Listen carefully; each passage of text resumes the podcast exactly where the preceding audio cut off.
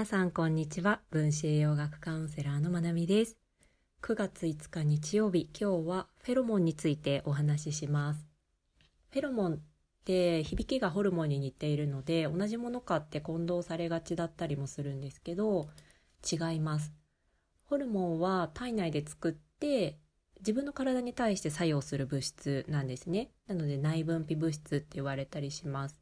でフェロモンは私たちの体の外に対して分泌されていくものなんですね。自分以外のものに対して影響を与える物質になります。で、このフェロモンっていうのは私たち人だけではなくって 昆虫などにもある物質なんですね。特に集団で行動する昆虫、蜂とかアリとかそういったものにも分泌されているものでこれらを放出することによって仲間内での情報の伝達っていうものがされていると言われています。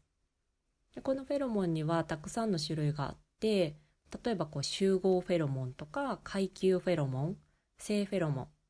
で蛍光フェロモン警報警報フェロモンですね。でこういったものがあります。で中でもの警報フェロモンっていうものについて今日お話ししたくってこれは私たち人が日々生活していく中でもなかなか身近なものです。で私はこの警報フェロモンに関して分子栄養学の先輩方から教えてもらった tips っていうのがあってそれを聞いて以来すごく日常に役に立っているので今日は皆さんにそれをシェアしたいなと思います。で警報フェロモンっていうのは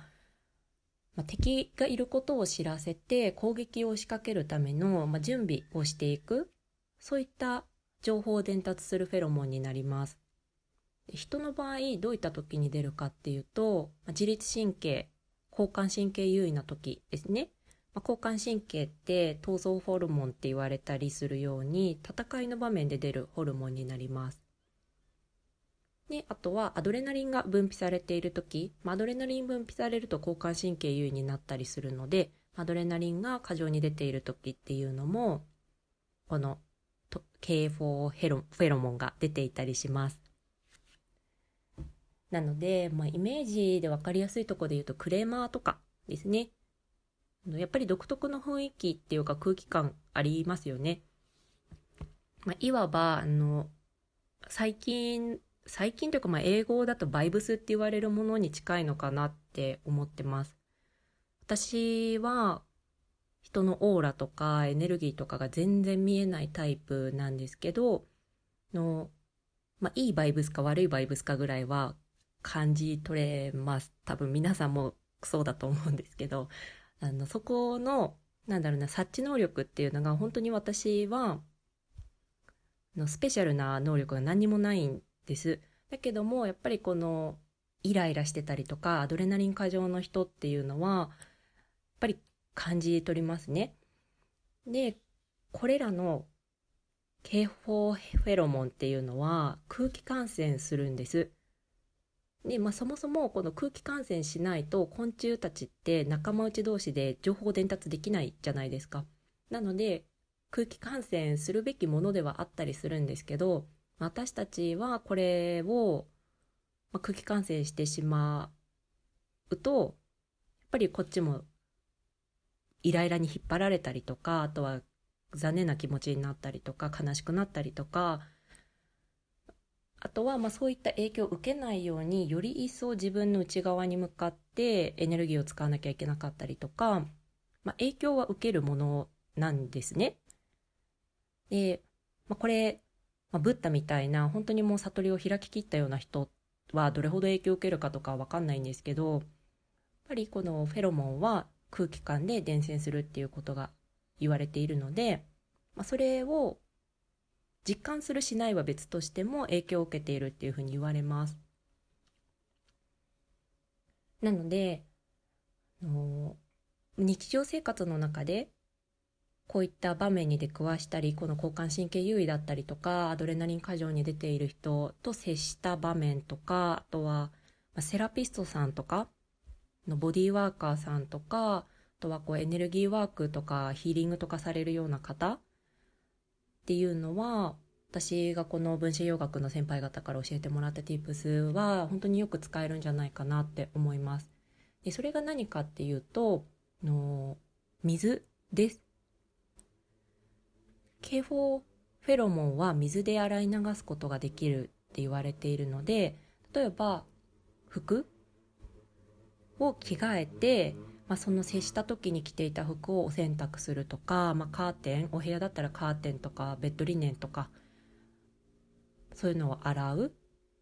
で水で床床を水拭きする。窓を水に濡らした雑巾で拭くとか、まあ、とにかく水を含んだものでお掃除をする。っていうことが大事大事というか一番いい対策になるそうですなので私は最近は全くそういった場面ってなくなりましたけどアドレナリン過剰な人だなとか理不尽なこうクレームとか受けた時っていうのは真っ先にお風呂入るのがいいですねシャワー浴びたりして。で、まあ、そこにお塩入れた方がいいとかいろんなこと言われたりするんですけど私はその辺の領域全然詳しくないのでこう自分が心地いいものだけを使ってます。例えば好きな匂いのオイル垂らしたりとか好きなバスソルト入れてみたりとか私はその程度しかしてないんですけどもっと詳しい方っていうのはそこに対して浄化できるような工夫をされているみたいです。なので気になる方はそっちはあの調べていただけるといいかなって思います。でのでも目に見えないものなのでうーん実感しにくかったりするかもしれないんです。だけども私がこれあやっぱりこういうのって大事なんだなって思ったのがお寺とか神社に行った時にあの感じる清らかさって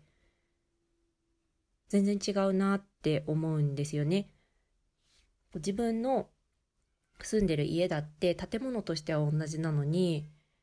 お寺の中とか行くと本当に清らかなこう凛とした空気が流れているように私は感じてでそれの違いっていうのは毎朝水拭きしているっていうのも一つなんだよっていう話を聞いてすごく納得をしました。なので水を使ってのお掃除っていうのはそれを聞いて以来大事にしています。で気分が落ち込んだ時にやることとしてもう水で床拭きっていう風に決めておくっていうのも一ついいかなと思っています。こうリチュアル的なものとして。で副腎疲労の方であっても床を水拭きするっていうのはいい運動になるかなと思います。たとえステージ3の方であってもの寝たきりでずっといて筋力の衰えを許してしまうっていうのはそれはそれでまた回復に問題が出てくると思います。と言ってもカタボリックが進んでいる状態であれば激しい運動っていうのはおすすめできない状態でもあるのでそういった時はお部屋のお掃除で大きいものを動かすお掃除とか片付けっていうよりかは床を掃いたり掃除機かけたりして水拭きするっていうのはすごくいいかなって思います。で気分が落ち込んだ時にの携帯を見てしまうとか、まあ、それが決して悪いことではないんですけどやっぱりそれを始めてしまうとなかなか抜け出せなくなったりするんですよね1時間経ってしまったりとか2時間経ってしまったりとかでやっぱり栄養状態が整ってなかったりするとそこでさらにあの自律神経系が交感神経に傾いてしまって空腹感を見逃して食事が欠食してで、まあ、夜間低血糖を起こして夜よく眠れなくて疲れ取れなくってって悪循環のループにはまる一番最初の入り口だったりします。気分が落ち込んだとか誰かと接したことで